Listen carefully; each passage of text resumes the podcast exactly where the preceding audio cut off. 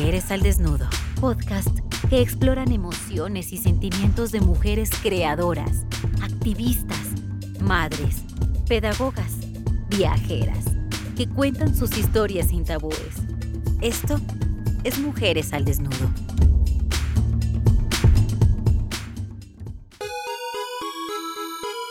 Bienvenidas sean ustedes a la maternidad Siga y siéntase identificada.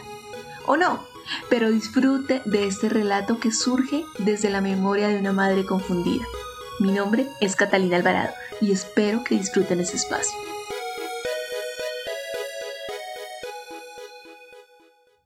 El episodio de hoy, En el vientre de la noche, escrito por Lina del Mar Moreno Tobar.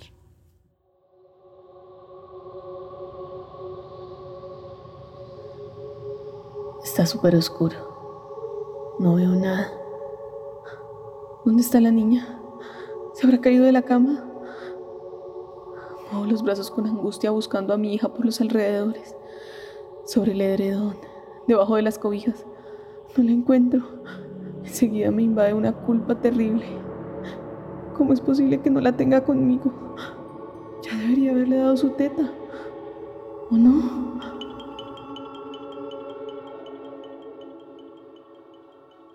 Cuando termino de salir del sueño me encuentro sentada en medio de la cama, todavía palpando a tientas para sentir mi bebé quedarme en su cuna junto a mí. No termino de comprender qué sucede. ¿Soy yo? ¿Quién está en este cuerpo que después del parto parece prestado? Pasa el terror. Por fin el corazón renuncia a salirse de mi pecho. Vuelve a latir con normalidad. Y entonces siento el calorcito plácido del sueño de Aurora a la derecha y los suaves ronquidos de Fernando a la izquierda. Todo está en orden. excepto mi mente. Podría dejarme arrollar por las sensaciones del sueño, pero de repente siento esa rabia debato entre la curiosidad de saber qué hora es y el miedo de que la luz del celular entre por mis ojos, se instale en lo profundo de mi cerebro y ya no salga más de ahí. no debería. Pero si no lo hago, la duda me va a espantar el sueño. Así que finalmente me decido por el celular. La pantalla muestra las 3 a.m., mi hora habitual. Hace meses no puedo dormir. Siento que mi cerebro palpita, inflamado por el cansancio y por esa rabia que me calienta en el estómago y amenaza con regarse por todos los rincones de mi cuerpo. no, por favor, otra vez no. Igual que cada noche me pregunto cómo es posible que toda la ciudad duerma mientras a mí me consume este vacío. Imagino a los vecinos estirados en su cama, quizás con los pies enfundados en medias peludas para mitigar el frío. Pienso en mis amigos, mis colegas, mi familia, todos felizmente dormidos, ignorando que mientras que sudan y sueñan yo paso noches de espanto. ¡Qué injusticia! Dormir debería ser un derecho humano que mi propia mente me lo niega. Mientras ciertas ideas bailan en mi cerebro agotado, comienza también la danza de las vueltas en la cama. Boca abajo me duele la cadera, de medio lado las costillas. Si me incorporo, recuerdo que el pubis aún no se recupera del trauma de haber soportado 13 kilos adicionales al final del embarazo. Procuro no hacer ruido. No quiero que Aurora despierte antes de tiempo. Siento cómo crece el vientre de la noche, más oscuro, más callado, más frío. Siento como en las aguas de ese vientre la noche acuna mis angustias, como el silencio pare miedos monstruosos que crecen muy rápido hasta invadir todo el cuarto. De golpe recuerdo que ahora soy mamá. El corazón se aloca otra vez. Hasta que le acerco el índice suavemente a la nariz y compruebo que ella sigue respirando. Entonces el dum dum con el que late mi cuerpo se vuelve a poner lento. Me siento tan sola estas noches. No debería ser así. Ahora somos tres. Fernando sigue roncando y yo me indigno. Demasiados sentimientos juntos, atorados, buscando una puerta para salir. Con todo el cuidado posible me levanto. Salgo del cuarto y voy al encuentro del principal testigo de mis noches de insomnio y llanto. El baño. Único lugar donde me siento libre de llorar a las 3 de la mañana sin asustar a mi hija, sin afligir a mi pareja. Suavemente bajo la tapa de la taza. Me siento. Pongo los pies contra la pared. Abrazo mis piernas. Meto la cabeza entre las rodillas y me acomodo. Cuidando todos los detalles para que los atorados puedan salir. ¿Volveré a dormir algún día? Yo creo que no. Las que ya son mamás siempre dicen que una nunca vuelve a dormir igual. Qué miedo. Toda una vida sin dormir rico, como antes. me asusta sentirme así. ¿No debería ser la mamá que le da besos al trasero de su bebé y sonríe enseguida? Como las propagandas de los pañales. ¿No debería haber ya recuperado mi peso? Acurrucada como estoy, siento en mi vientre esa llanta que odio. Novedad del año. Seguro hay algo mal en mí. Solo espero que eso no afecte a la niña. ¿Qué tal que se lo pase en la leche?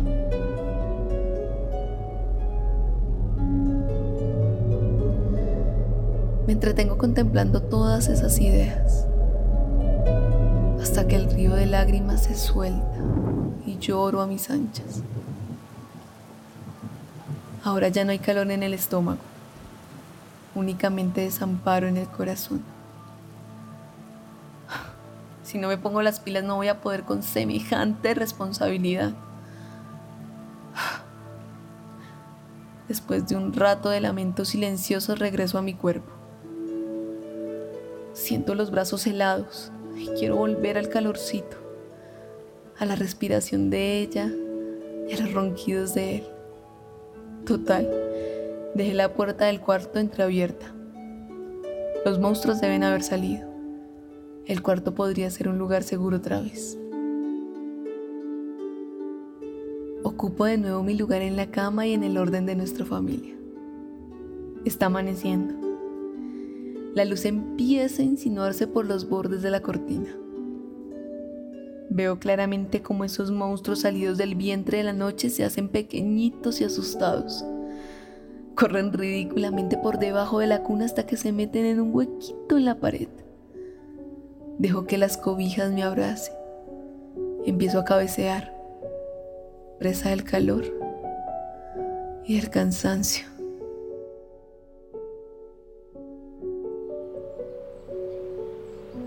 No sé cuánto tiempo ha pasado, pero de repente me despierta el hermoso resplandor dorado del amanecer bogotano. En ese momento la niña abre sus ojos me regala la primera mirada de amor de este nuevo día.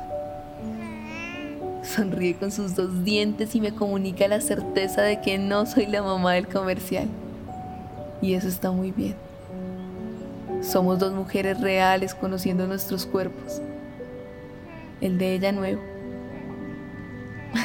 y el mío también alcanzo a ver cómo los temorcitos insignificantes se asoman a hurtadillas desde su escondite y me río. Porque después de la noche, Sé que mi aurora de los mares del sur y yo tenemos la capacidad de hacer que el vientre de la noche dé a luz la convicción que necesitamos para seguir navegando juntas. Sí, ahora somos tres.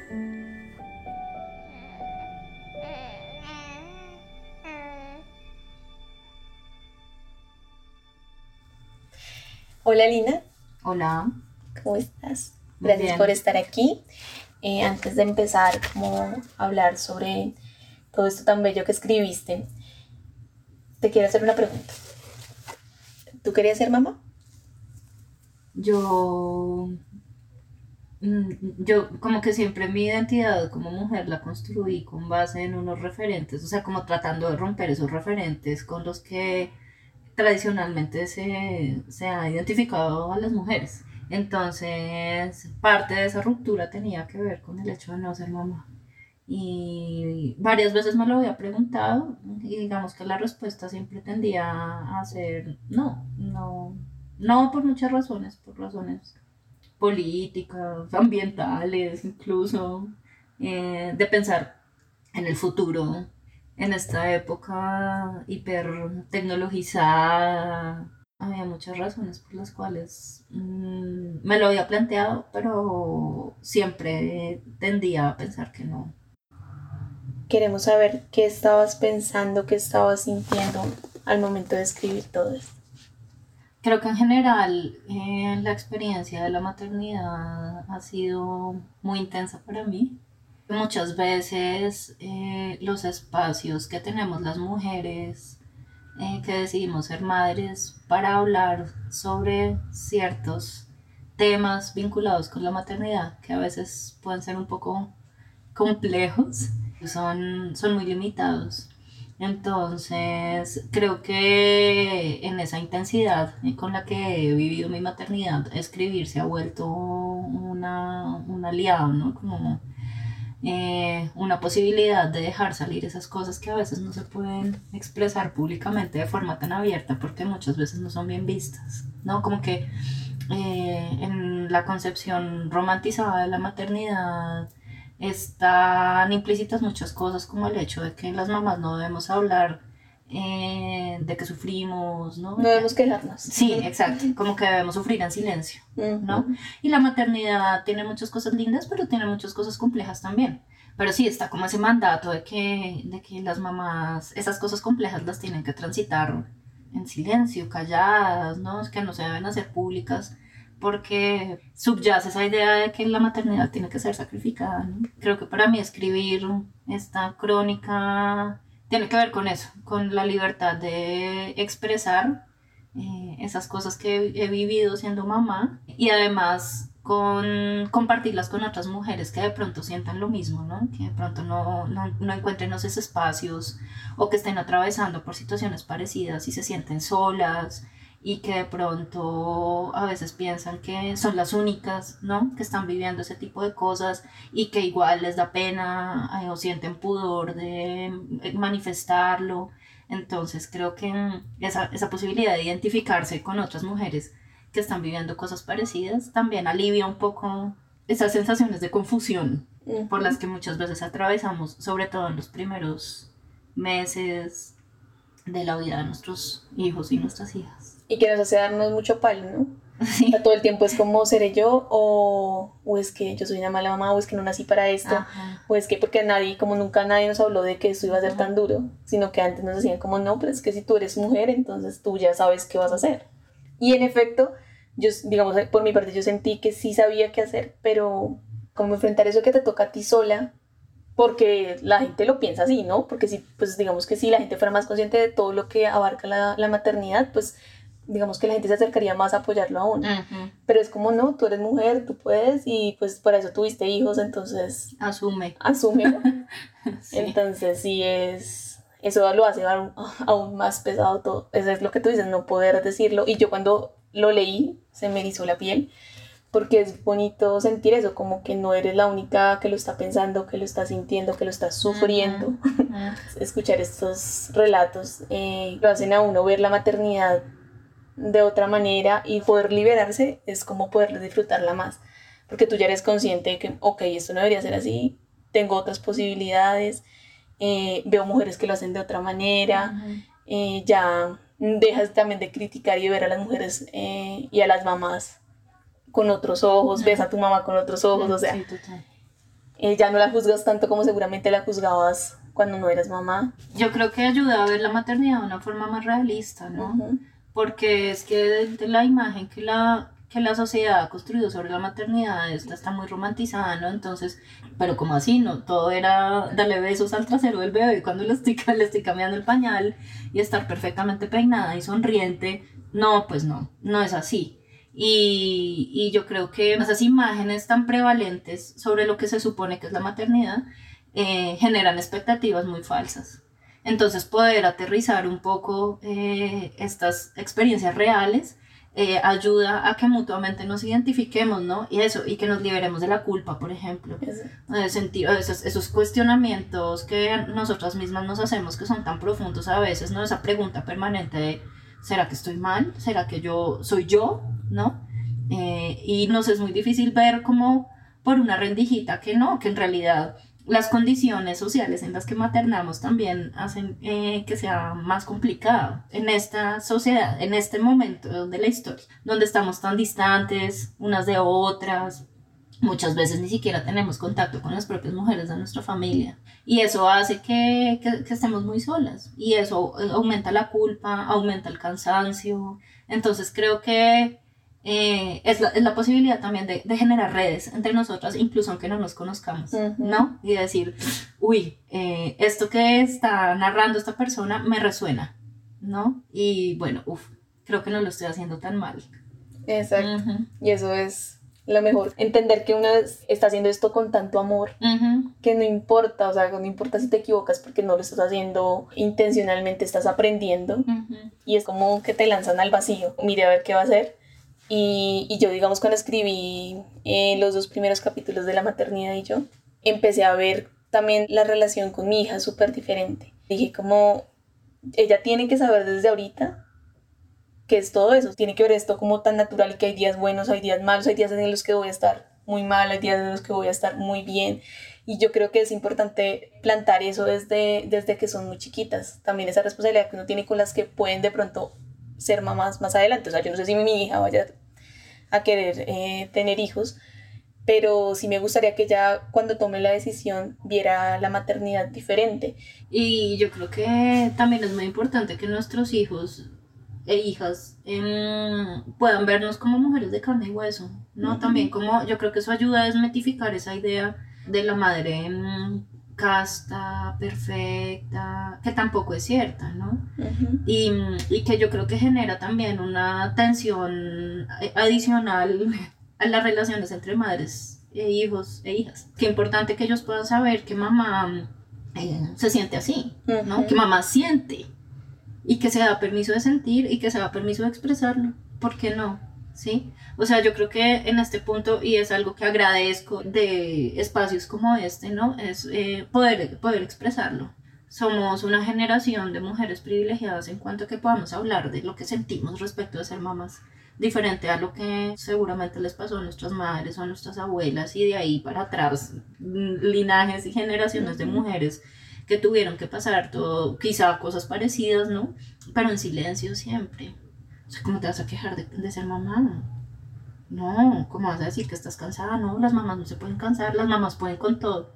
Y no, y pues ser mamá es lo mejor que te puede pasar en la vida. y es que eso te va a hacer plena como mujer. Exacto. Todas esas ideas, eso genera expectativas tanto en, en, las mujeres que deciden ser madres como a largo plazo en los hijos y yo creo que eso sí influye mucho en la forma como nos relacionamos y creo que ahí es que se genera también como, como ese conflicto de porque mi mamá no es perfecta, pues no, porque es un ser humano y eso es un ser humano como cualquier otro ser humano y eso no es un tema tampoco fácil de, digamos de plantear, pero yo creo que sí es necesario para que las relaciones entre madres e hijos vayan cambiando y sean más saludables. Más, sí, sí, más sanas. Bueno, Lina, pues muchísimas gracias. Estamos muy agradecidas eh, todo el colectivo de Mujeres al Desnudo por tener este relato valiosísimo. Esperamos que muchas personas lo escuchen, que les sirva a muchas personas, que se sientan bien ah, al escucharlo así como nos sirvió a nosotras.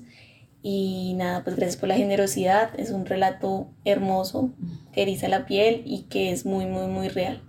No, muchas gracias a ustedes por la posibilidad de, de hablar de esto a otras mujeres. Muchas gracias. Este fue un podcast para mujeres al desnudo. Este episodio fue narrado por Catalina Alvarado Niño y escrito por Lina del Mar Moreno Tobar. Música Patrick Kirst. 50 Sound. Mezclado en Bogotá por Adriana Moreno. Gracias por escucharnos.